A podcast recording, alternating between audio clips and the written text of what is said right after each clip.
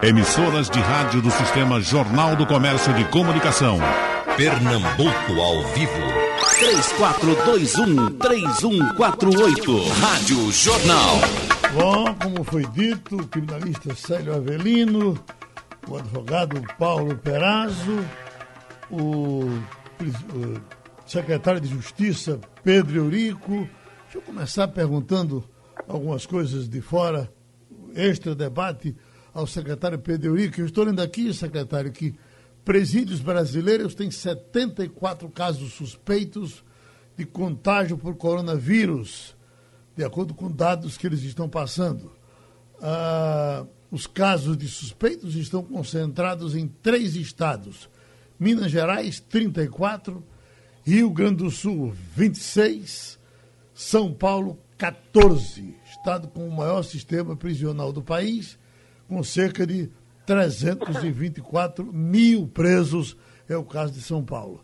Nós não estamos nessa relação. Não estamos porque eles não têm ou nós temos isso aí, o senhor está uh, uh, com alguém sendo investigado para a doença aqui no Estado? Não, Geraldo, nós, graças a Deus, não temos ninguém é, sendo investigado. Até ontem nós não tínhamos nenhum caso. Uhum. Hoje nós tivemos um caso de gripe resfriado, gripe normal, mas como a pessoa tinha um passado aí de, de asma, a gente resolveu mandá-lo para o hospital, mas só por uma questão de, de cuidado, de prevenção. Mas de suspeita concreta de coronavírus, em Pernambuco nós não temos nenhum caso. Até porque já tem mais de 15 dias que com um entendimento entre o Poder Judiciário, o Ministério Público, a Secretaria de Justiça, é, nós tivemos uma solução, demos uma solução para esse problema de tentar evitar a contaminação, o contágio, que foi a proibição é, das visitas familiares e de amigos dos, da, das pessoas privadas de liberdade, dos presos.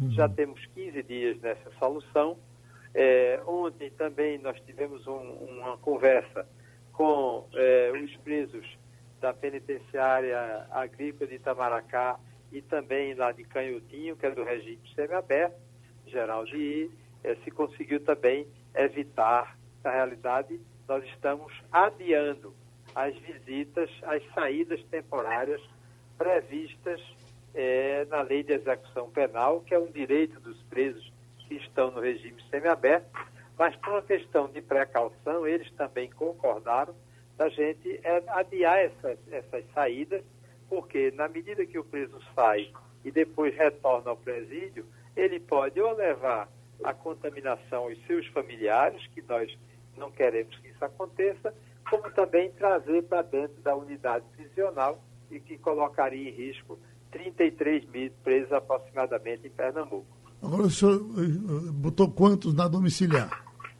Nós já colocamos em domiciliar cerca de 500 presos. E aqui em Pernambuco, é, como também em outros estados, o que, é que a gente tem feito?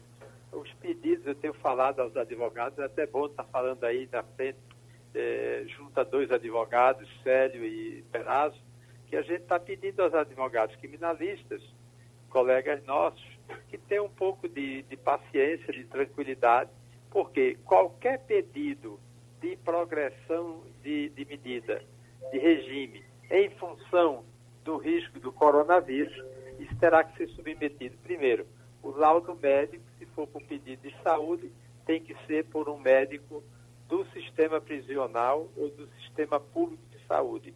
Segundo, que isso seja solicitado ou o direito a progressão ou pelo, pela assistência judiciária do Estado, a Defensoria Pública, no caso, ou por advogado particular, se assim o preso tiver, que será apresentado ao juiz de execução penal e, posteriormente, ouvido o Ministério Público para decisão.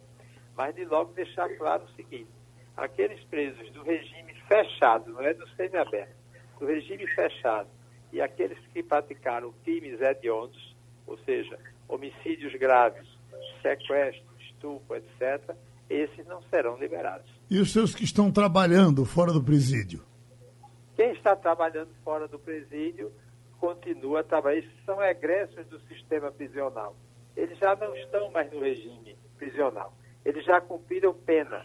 Então, eles estão sendo acompanhados pelo patronato penitenciário e continuam a desenvolver seus trabalhos como qualquer trabalhador que se encontra nas ruas. Agora, aqueles que têm mais de 60 anos ou que têm algum tipo de doença é, que pode comprometer e agravar uma, um, um contágio de coronavírus, no caso, uma hipertensão grave ou uma diabetes mellitus grave, esses aí serão afastados da atividade. Bom, vamos saber como é que estão vivendo os nossos demais amigos. Doutor Pedro já, já nos disse, está trabalhando em casa. Uh, doutor Célio Avelino, o senhor que é um amante da, da, da, da preparação física, não deixa de ir para a sua academia. Uh, como é que o senhor está vivendo nesses dias? Está em casa o tempo todo? Bom dia, Geraldo. É um prazer imenso estar no debate com você mais uma vez, com o doutor Pedro Eurico, grande secretário de Justiça, doutor Paulo Perazzo. Primeiro, Geraldo, eu estou isolado.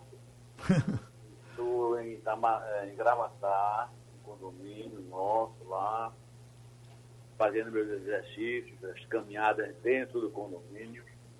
Eu, minha mulher e minha irmã, tem 89 anos.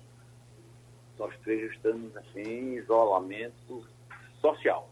Sim. Agora, eh, eu me permito, Geraldo, até fora do debate, é, falar sobre o pronunciamento do doutor Pedro Eurico, que eu tenho muito respeito e admiração. Veja só, é preciso virar essa ótica de que tirar o preso do presídio, sei lá, e botar em prisão domiciliar, não é proteger o preso, é proteger a sociedade.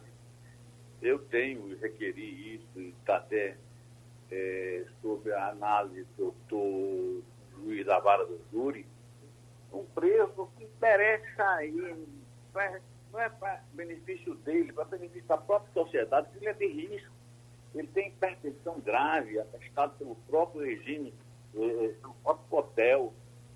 Então, acho que ele teria que sair, ir para casa, se recolher em casa, ficar isolado em casa, para não é benefício dele somente não, mas principalmente para a sociedade, porque ele tem contato com os outros presos, tem contato com os agentes penitenciários que vão para a rua, que voltam, e ele pode se contaminar. Isso seria muito ruim. Então é isso que eu gostaria de dizer de início, com todo respeito e admiração que eu tenho com o doutor Federico, grande figura. Agora, vamos fazer o isolamento social, que me parece que é a maneira mais eficaz de se defender dessa pandemia que nos assola. Geraldo? O que é que o doutor Federico responde? Geraldo, primeiro dizer que é, Avelino, é, ele sabe que é um amigo prezado e querido. Dizer que ele, ele é sempre o meu adversário cordial em todos os debates do seu programa. Uhum. Então, o nosso, o nosso Avelino, a gente já nós tá, é, lutamos pelo bom combate. Mas quer dizer, é, Célia, a você o seguinte, de que nós não estamos impedindo a saída daqueles que têm algum tipo de comorbidade grave com risco para a saúde da pessoa, de forma nenhuma. Tanto que Geraldo perguntou no início programa e disse, já liberamos mais de 600 pessoas. Agora, nós não, queremos, não vamos liberar aleatoriamente. Não vamos liberar sem, evidentemente, uma decisão que passa pelo Ministério Público e pelo Poder Judiciário. Porque é, a própria resolução 62 do CNJ, que eu discordo dela, porque acho que ela foi amplíssima, e ontem me manifestei com o presidente do Conselho Nacional dos Secretários de Justiça, ao presidente do Supremo Tribunal Federal, ministro Dias Toffoli, mas mesmo admitindo, e ela está atingindo essa portaria do CNJ, ela fala que tem que ser ouvida, evidentemente, a autoridade judiciária porque cabe ao juiz de execução ou ao juiz de conhecimento de um processo, evidentemente cabe ao, à autoridade judiciária a decisão final. Se o doutor Célio Evelino pediu a, pediu a liberação de um cliente dele, o que eu acho absolutamente natural, é evidente que isso deve ter sido submetido ao juiz, que ainda vai dar o seu, a sua decisão, vai proferir a sua, seu funcionamento finalmente. E que, sabendo agora do, do, doutor Paulo Perazzo, como é que está a sua vida nesse período, doutor Paulo? O senhor é fora da, da, da faixa de risco, pela sua juventude, por não, acho que nunca fumou, bebe quase nada ou não bebe nada, então vive santamente. Para por aí, Geraldo, não diz mais nada não. Vive santamente, viu? Doutor Perazzo? Bom, bom dia, Geraldo. Olha, Geraldo, eu tive coronavírus. Não sei nem se, se era coronavírus, pode ter sido uma gripe comum. Sei. Mas aí, para proteger a sociedade, eu acabei passando 15 dias em casa, é, com uma febre é, de dor de cabeça, tosse e espirro. Não, se, se foi coronavírus, eu não fiz, eu não fui ao hospital, seguindo as, as recomendações médicas. Estive em São Paulo 15 dias é, antes, assim, foi logo dois ou três dias antes de começar a, a o, o, surto. E aí, de lá para cá, eu estou em isolamento domiciliar. Também para proteger outras pessoas. Se foi, que eu não sei se foi uma, a coronavírus realmente, também não foi nada demais, não. Sim. Dor de cabeça. Era, é, se não existisse o nome coronavírus, era como se eu tivesse com alguma virose. Que a gente vai no médico e o médico prescreve qualquer remédio e diz, ah, você está com a virose em casa. Então, não sei se foi, teve todos os sintomas, mas é, é uma gripe forte, você fica amuado na cama com alguma febre, com alguma dor de cabeça, mas também não senti absolutamente nada demais. Tem febre? Pode ser que, pode ser que tenha sido, porque eu tive contato com estrangeiros lá em São Paulo, uhum. e etc. Então, já faz praticamente 20 dias que eu não saio de casa para nada, para proteger a sociedade. Já passaram os sintomas e, de qualquer forma, eu já estou dentro de casa para qualquer tipo de problema. O assunto hoje, quem ganha com os jogos. Por que esse debate? Porque recentemente uma decisão do presidente da República retomou os jogos nos programas de televisão. Em medida provisória, alteram a lei, a lei 1900, de 1971, que proibia uh, os jogos pela televisão. Muita gente participava de jogos no SBT, na Rede TV, acho que a TV Globo não fazia, mas as que faziam correram para o presidente. Tem até aqui, em nota, a Associação Brasileira de Emissoras de Rádio e Televisão que não foi procurada. Foi uma negociação entre o presidente e alguns donos de televisão e os jogos voltaram em medida provisória, vão voltando aos poucos, porque até agora, ao que parece, eles não foram retomados. Eu pergunto, bom, aí vamos falar dos jogos de um modo geral. Uh, doutor Célio Avelino, o senhor como criminalista, o que é que diz? O jogo uh, deve ser proibido como está proibido no Brasil? O senhor abriria isso para todo mundo, pelo emprego, os cassinos? Uh, quem considera isso viciante e criminoso, está certo? Ô, Geraldo, é, veja bem, tudo vicia. O cara é viciado em novela, o cara que é viciado em jogar dominó, viciado em internet, viciado celular, não é? Tudo vicia. Agora, eu acho que em relação aos jogos, o Brasil está na contramão dos países mais desenvolvidos do mundo. Veja bem, entre os 193 países da, membros da ONU, 75,52% já legalizaram o jogo. O Brasil está fora, faz parte dessa minoria. Os 34 países que fazem parte da OCDE, dos mais desenvolvidos do mundo, Brasil faz parte, somente três é que não que o jogo. Brasil, Arábia Saudita e Indonésia. Só que a Arábia Saudita e Indonésia são países islâmicos, em função, da religião que proíbe. Então, eu não vejo como um argumento sério, científico, faz proibir jogo. E todo mundo querendo jogar, joga. Joga online, joga pela internet, cartinhos pela internet, e o dinheiro vai para fora, não fica aqui. Então, se você quiser eh, legalizar os cassinos, vai fazer desenvolvimento turístico da região, vai dar emprego, vai arrecadar bilhões de reais por ano. Então, não vejo como, por seriedade científica, se proíba jogos no Brasil. Ah, agora, isso, a bancada evangélica é contra, a bancada católica é contra, são de religião. Mas isso não deve excluir nem religião, nem ideologia. É mercado. E esse dinheiro arrecadado com jogos, é, diria uma parte assim, 15%, por exemplo, para saúde e educação, desenvolver a cidade e o país teria lucro. Essa é a minha posição. O doutor Paulo Perazzo já disse aqui que o senhor não bebe, que o senhor não fuma. O senhor joga um pouquinho? Só rapidamente. Quando eu tive na Argentina da última vez, eu fui em caça de quilo, pra ver. É, acabei jogando uma ou duas vezes lá. Mas, assim, em relação ao Brasil, Geraldo, o Brasil já teve duas oportunidades de legalizar os jogos, inclusive os cassinos.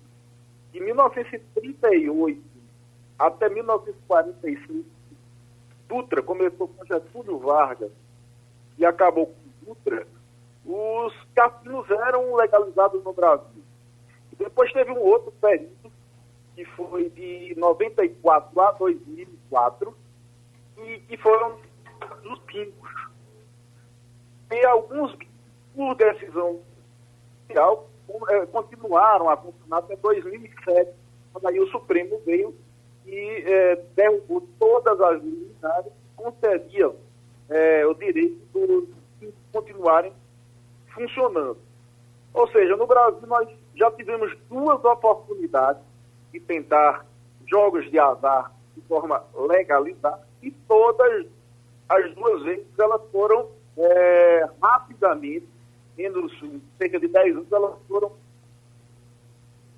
O que acontece é o seguinte, o jogo, ele está sempre muito ligado, ele é extremamente ligado à prostituição, é ligado à lavagem de dinheiro, ele é ligado à máfia, máfia é, de, de, de, alguns países.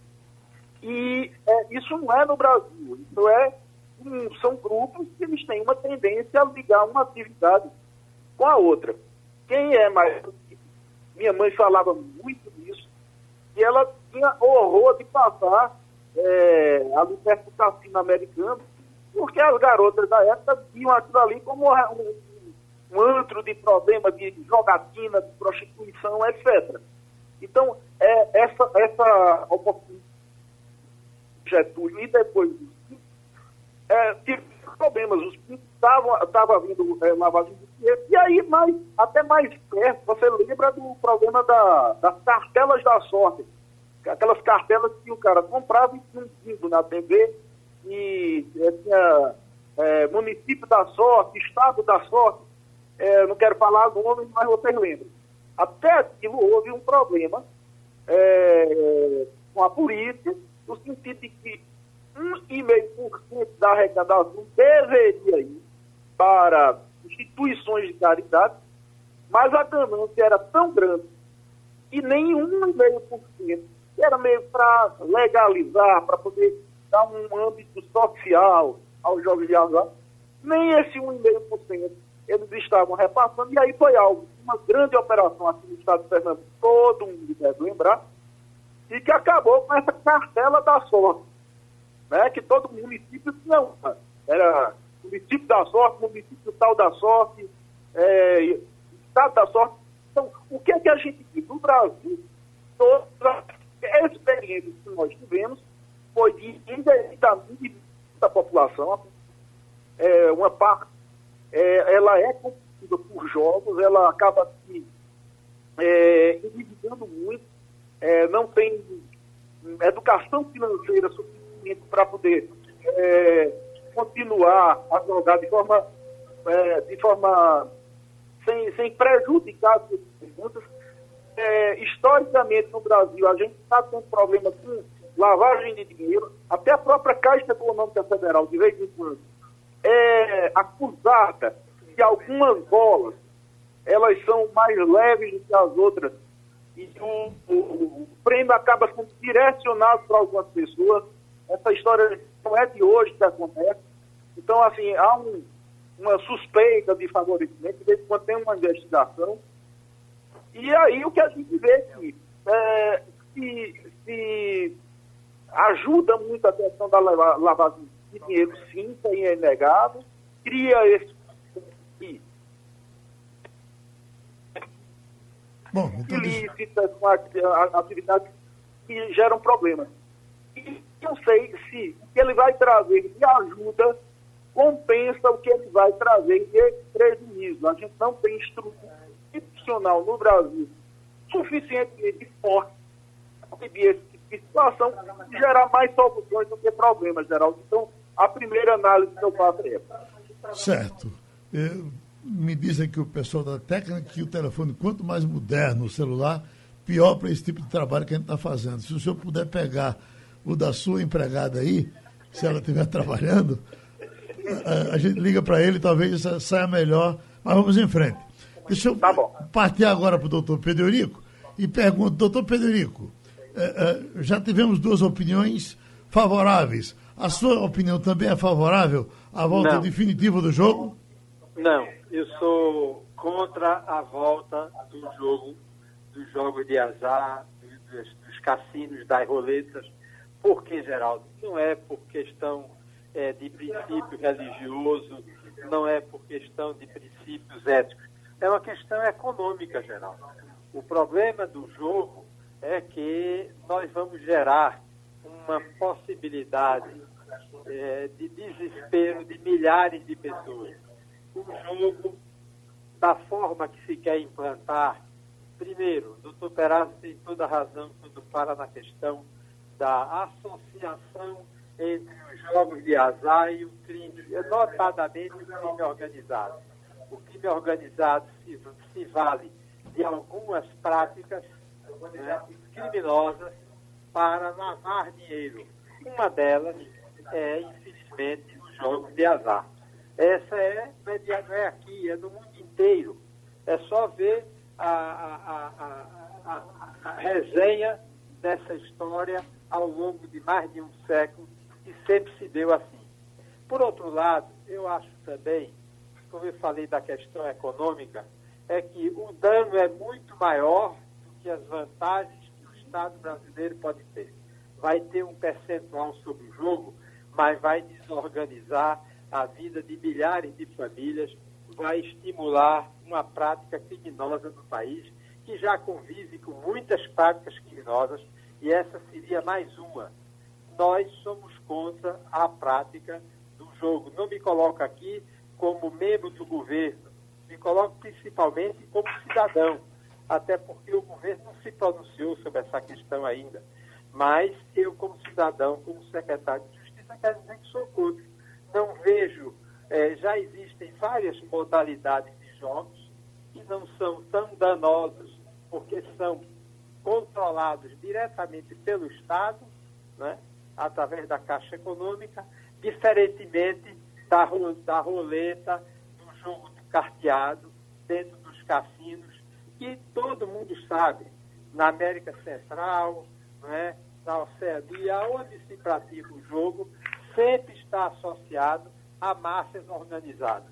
Eu acho que é um desserviço, como o doutor Perazzo colocou também aí, doutor Seravelino, a justiça já se manifestou sobre isso, o Supremo Tribunal Federal já decidiu contra, né, quando se começou a tentar montar o jogo através de liminares, que são decisões temporárias, decisões que na realidade não são decisões definitivas, e o Supremo decidiu. Infelizmente, o presidente da República, ele faz questão de impor decisões de forma autoritária. Então ele baixa uma medida provisória, não é? que é uma medida que será ainda apreciada pelo Congresso Nacional. E ao longo do ano passado e desse ano, o presidente já teve várias medidas provisórias de sua autoria, né, derrotadas no Congresso Nacional. Ele então vem, mais uma vez, afrontando o Congresso, o povo Supremo, a sociedade, e essa questão não é está na agenda, não é uma pauta prioritária do país, mas o presidente faz questão de polemizar de forma autoritária. Essa é a prática do presidente da República. Essa é a prática de Jair Bolsonaro. Então, baixa uma medida provisória e cria uma, um falso debate que o Brasil, nessa hora, tem tantas questões mais importantes para tratar do que isso. Escute, o professor Josimar da Boa Vista está lhe dizendo o seguinte: se nosso país já tem tanto jogo legalizado pelo próprio governo, jogo, jogos de mega sena, de loteria, lotomania e tudo mais. Como é que ele proíbe esses outros jogos? Que moral ele tem para isso? Você está perguntando a mim, Geraldo? É, é o ouvinte que está lhe perguntando. Ah, o ouvinte que está me perguntando. Eu vou responder com tranquilidade. A questão é, como eu disse, é o desvio desse recurso. Uma coisa são pequenas loterias, que eu acho que podiam até ser reduzidos o volume delas, mas elas estão aí. Mas uma coisa são essas loterias controladas pelo governo federal, porque são o jogo se dá através da Caixa Econômica. A outra coisa é o jogo em cassino, é o jogo na boate, é o jogo na periferia, que vai campear e vai levar muita gente. Foi dito aí que as pessoas se viciam. A pessoa pode estar viciada, por exemplo, no celular, né? a pessoa pode estar viciada muitas vezes é, numa, numa apostazinha de um, de um time de futebol, mas o dano é muito menor do ponto de vista econômico do que a prática do cassino.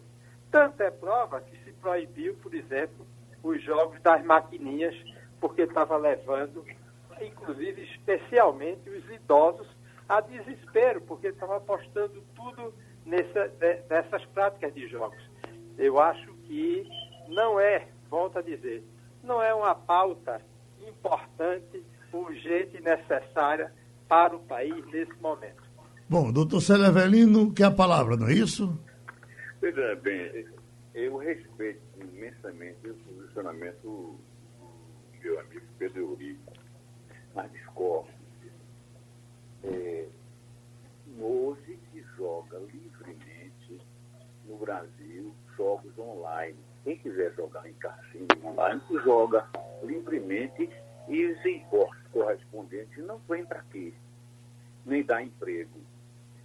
O único imposto que gera é o pagamento do cartão, é, é, imposto a operações financeiras. Mas deixa de construir, deixa de dar emprego.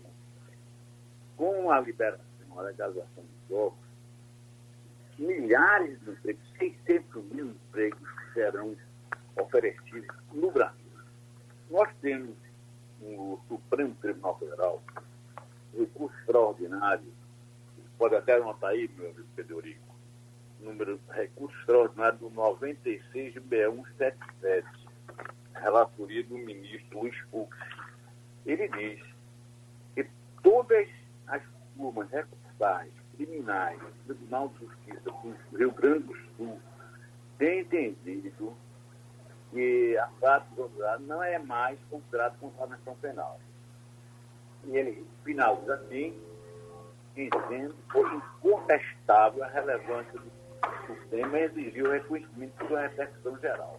Então, esse recurso extraordinário ainda está sujeito a julgamento do Supremo Tribunal Federal, no Rio Grande do Sul, as penas criminais têm entendido que não é contravenção penal jogo de azar. E mais ainda, o que é jogo de azar? A lei diz que jogo de azar é aquele que o ganho e a perda dependem exclusiva ou principalmente da sorte. Aí vai dizer, carteado, jogo de azar, é o pouco não é justo. É um carteado também é. Então vai aí. Acho que essa proibição contido nessa lei de complemento a 50, há princípios constitucionais diz respeito à livre iniciativa. Se o Estado, como disse o ouvinte aí, tem N jogos, por que a iniciativa privada não pode ter? Em relação à lavagem de dinheiro, o que é lavagem de dinheiro? A lavagem de dinheiro corresponde a um ganho do, do, do infrator de um crime passado. Então, cabe ao Estado prevenir esse crime passado e não o seu efeito. Não, vamos ver. Há, evidentemente, que jogo, é evidente que jogo pode viciar, pode que pode viciar, mas o álcool vicia, o álcool e as drogas está na primeiro dos vícios mais comuns da humanidade. O álcool e droga, o cigarro, a internet. A internet vicia mais de 50 milhões de pessoas no mundo. Tem pessoas viciadas na internet, viciadas no celular, viciadas em redes sociais. Jogos de azar está no sexto patamar, sexto lugar nos vícios mais comuns no mundo. Os remédios, aqui eu tenho da internet, e remédios, e remédios livremente comercializados na farmácia, existiam também. Que o Rivotril é o remédio mais complexo, o segundo remédio produzido e vendido no mundo. Então, vamos acabar com, com é, essa, esse preconceito contra os jogos e liberar todos eles. Até 1946, se eu não me engano, era liberado jogo. E dizem, sei se é realidade, que foi a escuta do presidente Dutra, na melhor das intenções, fez a cabeça do presidente e ele deixa o decreto proibindo esse jogo. Então, essa é a minha posição.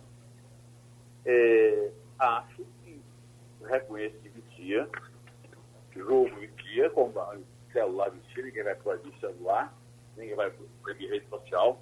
E nos cassinos, era uma renda, uma taxa voltada para educação e saúde, que incrementava o turismo no Estado. Essa, Geraldo e Pedro, respeitando a sua opinião, é a minha posição. Agora, doutor Célio, e essas apostas que são feitas com briga de galo, que ainda tem gente que aposta nisso, briga de passarinho, aí o senhor tem um pé atrás? Não, eu acho que deve lembrar tudo. Eu, eu sou contra proibir, Geraldo. Eu sou contra proibir. Hum. Tem que, que ser eh, liberado tudo. Aí, briga de galo, você proíbe briga de galo e bota o UFC. Bota dois anos para brigar. Não é verdade? Sei. Então, peraí. Então, acho que deve ser, em vez de proibir, deve ser instruir e não proibir. Essa filosofia de proibir tudo, eu sou contra. Eu acho que a gente deve instruir e, e, e incentivar. E Bom, proibir, eu não gosto de proibir. Uh, doutor Perazzo, o senhor viu aí, doutor Célio não só uh, aceita como defende. O senhor vai além dele ou fica atrás? Eu, eu fico atrás, eu fico atrás, Geraldo. É, tirando dois lugares do mundo muito conhecidos, talvez três lugares, tirando Las Vegas, tirando Monte Carlos e tirando Macau na China, que são os paraísos dos é, cassinos, que são conhecidíssimos pelos cassinos. Os outros países, pelo menos os países que eu visitei, a atividade de cassino é uma atividade complementar ao turismo. Ela não, ela não traz, lógico que ela traz algumas pessoas para irem jogar, mas ela atrai muito mais gente para saber o que é o cassino, o ambiente de um cassino. É, na linguagem do nordestino, para curiar. Vai lá olhar como é, aqueles caça-níqueis, ver aqueles caras perdendo dinheiro lá na roleta e apostando mais. É porque a pessoa entra em um estado alterado de consciência. Então, as duas ou três vezes que eu fui num cassino na vida, no Uruguai, fui na Argentina e fui, é, eu fui na Europa, não lembro qual foi o país. Eu não fui nem mais, nem necessariamente para jogar, eu fui mais para curiar o que é que estava acontecendo. E aí o que eu notei é que as figuras eram praticamente as mesmas. Ou seja, pessoas nacionais, pelo menos as pessoas que eu conversei um pouquinho lá dentro, puxei um papo, etc., não eram pessoas, não eram turistas internacionais, esses três cassinos que eu fui, é, majoritariamente as pessoas eram nacionais, que era mais ou menos aquela tia, a tia do zap, aquela tia que gosta de dar uma olhada no. De, de, de, de jogar um bingo, a gente já teve entrevistas aqui. Ou seja, é, apesar que exista, não vou negar, essa questão do turismo, é, dos, dos jogos de azar, apesar de existir, ela não é, é fora desses grandes centros é, que tem muita variedade de cassino, que tem equipamentos mais novos, que tem todo um, um layout, que tem toda é, uma estética para isso. Os países periféricos, eles têm esses jogos é, de cassino, mas para a população local. E aí, Geraldo, o que a gente vê é que, infelizmente, no Brasil acontecem ainda os jogos de azar, é, tal qual o jogo do bicho, que no Rio de Janeiro é muito associado com vários tipos de crimes, não é de hoje que a gente sabe disso, que o, o jogo do bicho do Rio de Janeiro é, normalmente tem investigação é, associando ele a, com, com, com, outros tipos de crime é, variados. E aqui mesmo em Pernambuco, não sei se você lembra, existia é, policiais, militares que estavam sendo donos de caça-níqueis e aí descobriram, inclusive, que os caça-níqueis eram, eram é, digamos, viciados, eles não davam a aposta conforme, ou seja, para você regulamentar isso, mesmo naquelas, naquelas atividades legalizadas, é muito difícil, tá? E os postos de combustível, que de vez em quando, apesar de legalizados, apesar de ter fiscalização, de vez em quando colocam. A gente tem notícia de, de, de, de é, reportagens de postos de combustíveis que colocam equipamentos que, na verdade, o cara não botou 10 litros, botou apenas 7. A fiscalização é sempre muito difícil, é, acontece sonegação. Então, essa, essa questão de é, favorecer, sob pena que vai, é, é, é sob a alegação que vai trazer alguns empregos, alguma renda econômica, ela é insustentável, ela gera assim alguma coisa, com qualquer atividade que abre gera, até o jogo do bicho gera atividade econômica, mas aí a gente vai ver os malefícios. É, quanto é que vai se é, é, de pessoas que vão perder o patrimônio, quanto de pessoas que vão é, acabar se envolvendo em uma atividade ilegal, porque vai ter, vai ter certamente gente que vai abrir é, é bingo ilegal, vai ter gente que vai viciar máquina, vai ter gente que vai fazer ou seja, é uma, é uma difícil fiscalização. Então, no mundo inteiro, onde se coloca, são em ilhas, é, não são todas as cidades dos Estados Unidos, são, regiões pré-aprovadas, onde existe uma fiscalização bem maior e a coisa lá funciona bem mais do que aqui, em termos de fiscalização. Por enquanto, não acho que nós temos a, a, a estrutura administrativa suficiente para poder fiscalizar de forma efetiva, para não haver lavagem de dinheiro, para não haver é, é, associação com outro tipo de, de, de, de, crime. Ou seja, por enquanto, com a atual é, conjuntura de fiscalização que nós temos no Brasil, é, é, é um verdadeiro tiro no pé, Geraldo. Bom, João de Jaboatão está ah, uh, perguntando pelo deputado Pedro, Pedro uh, Pastor Eurico, que estaria participando, mas o pastor Eurico está com coronavírus e me parece que em situação delicada não quis eh, entrar no debate mesmo de casa. Tivemos Armando Monteiro, que participou do debate mesmo com a doença, mas ele se dizia bem.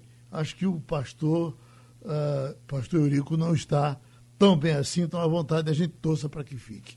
E tem Carmen Lúcia, que traz para o debate novamente o secretário Pedro Eurico, dizendo o seguinte: secretário, vou a Las Vegas todo ano vejo uma cidade linda, ordeira, bem desenvolvida, sem violência. E como, como, é que o senhor diz que o jogo induz a violência? Nem sei se o senhor disse isso, mas o senhor liga também o jogo a, a, a, ao crime violento? Não, de forma nenhuma. Eu não estou ligando ao crime violento, Geraldo, e a senhora ouvinte que me questionou. É, eu não conheço Las Vegas, mas eu já já fui em Porto Rico, num congresso uma vez, que tive a oportunidade de ver um cassino, um único que vi na minha vida. E aquilo não me estimulou a nada, eu vi muita gente completamente aficionada nessa prática. Mas a questão não é essa, minha senhora. A questão, não estou dizendo que, eh, quando eu falo em violência, a violência não sempre, a violência física é o resultado disso, mas é a violência financeira. São pessoas que vão ficar dependentes do jogo, vão se entregar a uma prática perigosa e, por outro lado, a violência também tem, o jogo tem uma relação pior do que com a violência, é com o crime organizado. As sociedades criminosas espalhadas pelo mundo fazem lavagem de dinheiro. Doutor Perazzo colocou muito bem aí a questão dos postos de gasolina, que não são todos, é uma minoria, mas que muitas vezes as notas são usadas para se lavar dinheiro. Existem outras práticas também, né? até mesmo em restaurantes. Mas não é o caso, porque isso é uma questão diminuta. Em relação ao jogo, essas organizações, e aqui é preciso lembrar, por exemplo, a questão do jogo no Rio de Janeiro. Os chefes das escolas de samba, que historicamente sempre foram ligados ao jogo. E a prática criminosa né, de hoje, todo o Brasil conhece. Não é? Nós não estamos aqui para prejulgar ninguém, mas que é um fato é. Por outro lado, é, a questão do jogo é a falta de controle que se vai ter e o estímulo ainda mais a população entrar na prática dos jogos de azar, na prática de tentar salvar situações de dificuldade financeira através da prática do jogo.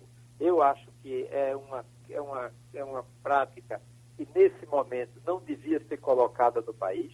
O país já vive uma crise extremamente séria, o país já vive situações bem mais importantes do que discutir, discutir isso. Só na cabeça do presidente Bolsonaro, que me parece que a essa altura ele tem tudo menos cabeça. Infelizmente, eu não estou querendo aqui é, agredir a figura do presidente da República. Eu sou uma pessoa que respeita a Constituição. Ele é um presidente, mas ele está perdendo as condições de governança nesse país por práticas como essa, por medida provisória, de respeitando o Congresso, de respeitando o Supremo Tribunal Federal, ele vai e quer impor um debate que o Brasil não estava discutindo nesse momento. A quem interessa nesse momento essa discussão? Aos que há 50 anos vem trabalhando para conseguir reabrir o jogo no Brasil, o jogo dos cassinos. E pergunto aqui também, ouso perguntar, que falta isso fez ao Brasil? Nenhuma. Agora, tem gente que vai ficar muito rico nisso e vai fazer grandes negócios disso. Isso só interessa ao mundo paralelo, ao, ao submundo da economia, que na realidade está longe das necessidades da sociedade. Pronto. Uh, uh, só para lembrar, a medida provisória do presidente Bolsonaro premia somente a televisão, são jogos pela televisão. Esses outros ainda estão aí em um relatório que me parece estar em poder de Fernando Bezerra Coelho, que é o relator. Uh, aí sim, se trata de cassinos, uh, o jogo do bicho. Eu queria voltar para o doutor Célio em cima da questão do jogo do bicho, que aí eu acho uma coisa. Eh, evidentemente que o, o, no Rio de Janeiro foi o jogo do bicho que levou a Castor de Andrade a outras coisas. Mas por aqui, o jogo do bicho foi sempre uma coisa romântica, simples, eh, empregava algumas pessoas, tinha a aval que pagava o, o, os prêmios com a maior naturalidade. Eu acho que o jogo do bicho realmente faz uma certa falta. Ele dava um certo encanto por onde a gente passava, não, doutor Célio? Eu concordo, Geraldo, é isso mesmo. Agora, veja só, o doutor Pedro Eurico disse que a legalização do jogo é, vai lavar dinheiro, vai aumentar a criminalidade. Eu acho que é o inverso. A violência que se provoca criminalizando o jogo de azar é muito grande. Facilita a corrupção, facilita o crime organizado. Todo mundo sabe que no Brasil se joga e em dados da internet e as apostas clandestinas, cerca de 20 bilhões de reais por ano, com apostas clandestinas. Isso provoca violência, corrupção, porque é evidente, se tem uma casa, tem roleta, tem jogo de carteado, isso, aquilo, aquilo outro, as autoridades sabem. Não pode ser escondido tanto. E vai clandestinamente e alimentando a corrupção. Isso é que é ruim. É, entendo, jogo do bicho, aqui em Pernambuco, não há notícia que gere criminalidade. No Rio de Janeiro, sim, que é outro aspecto. Então, são outros fatores que levam à criminalidade. Não é o jogo do bicho em si. Na escola do Santo do Rio de Janeiro, tem aquele pessoal conhecido. Aqui é diferente. Então, acho que a violência grande é essa proibição do jogo do bicho. Eu acho que essa proibição de jogo, jogo do bicho, cassinos, carteado, está terminando, está se ultimando. O Supremo Tribunal Federal, em sede de curso extraordinário, vai julgar, e acredito que vai julgar liberando.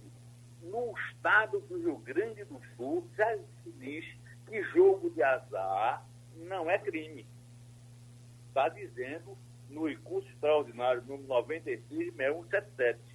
Então, não vejo como esse, essa proibição perdurar. Na melhor das intenções, são as bancadas religiosas que fazem essa oposição. Os países mais desenvolvidos do mundo legalizam o jogo. Aqui na América do Sul, é Brasil e Equador que proíbem, todos os outros permitem.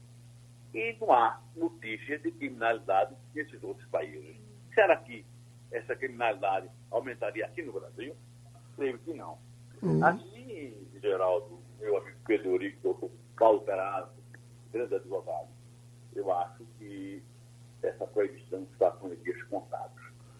É, Francisco Lima está no curado dizendo o jogo do bicho tem aqui uh, casa de apostas, porque uh, seus operadores trabalham sem carteira assinada, mas tem o um jogo. A minha irmã trabalha passando o jogo na banca e foi obrigada a fechar agora por conta do Covid-19.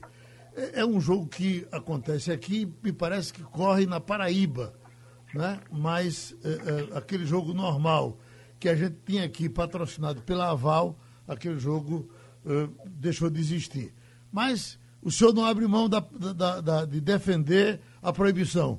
O doutor Célio não lhe convenceu, não é isso, doutor Perazzo?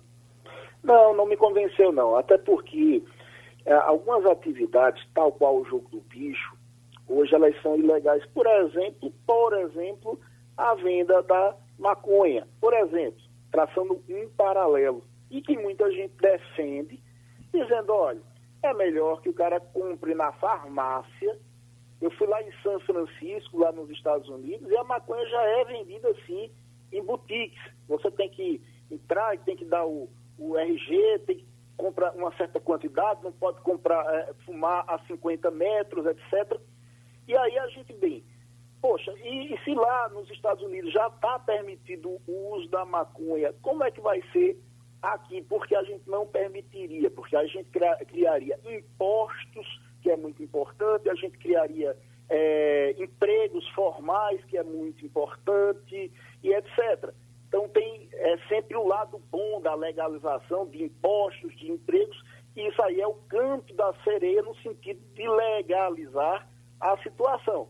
Agora, o que a gente não conta é que, primeiro, é, embora exista a maconha legal lá em São Francisco, o tráfico continua. Por quê? Porque é mais fácil, você pode comprar em maior quantidade, igual o cigarro aqui, que apesar de ser legalizado, quase 80% do cigarro é contrabandeado do Paraguai, porque é mais barato, porque não tem imposto, porque é assim é assado. Então, isso não acaba necessariamente com o tráfico. E a segunda coisa é a gente pensar no, no efeito que isso é, causa na sociedade, sabe, Geraldo? A pessoa é, entra com a maconha, não, isso é problema dela, ela que está errado quem fuma maconha, quem é, é, começa a entrar pela maconha e vai para os outros tipos de droga, é um problema para a sociedade, sim, é um problema para a família, sim.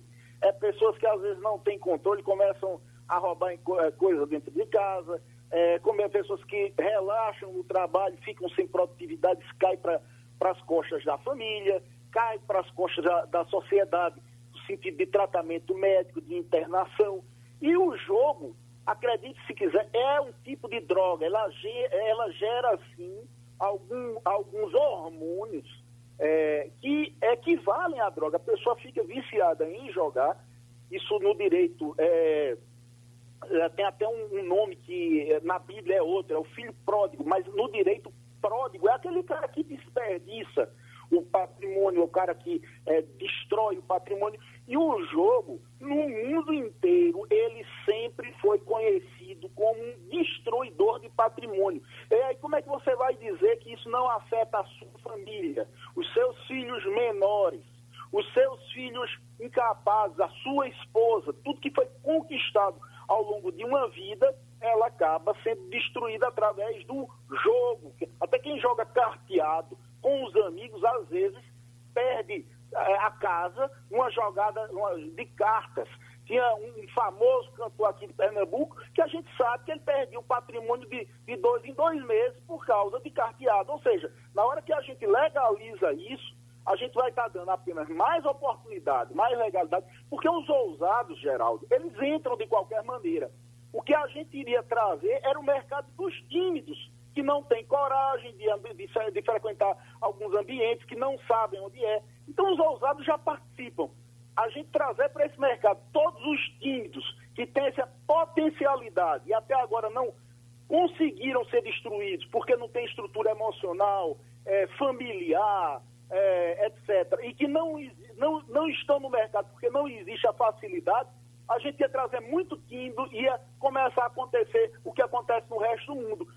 Patrimônio sendo perdido, perdidos e famílias sendo desestruturadas. Então, não é um problema do jogador, é um problema da família e, no fim das contas, acaba sendo uma- um problema da sociedade que vai ter que bancar esse cara com amparo social, com falta de produtividade, com falência, com um cara que era que produzia alguma coisa e simplesmente não produz nada. E isso aí é somente com quem não joga, quem não é ainda atraído pelo jogo de azar. Espaço para agradecer aos prezados amigos Pedro Eurico, advogado, secretário de Justiça de Pernambuco, Paulo Perazzo, previdenciarista, que tratou hoje do assunto do jogo do bicho, o jogo, do modo geral, e o criminalista Célio Avelino. A todos, muito obrigado. E o debate é repetido de madrugada.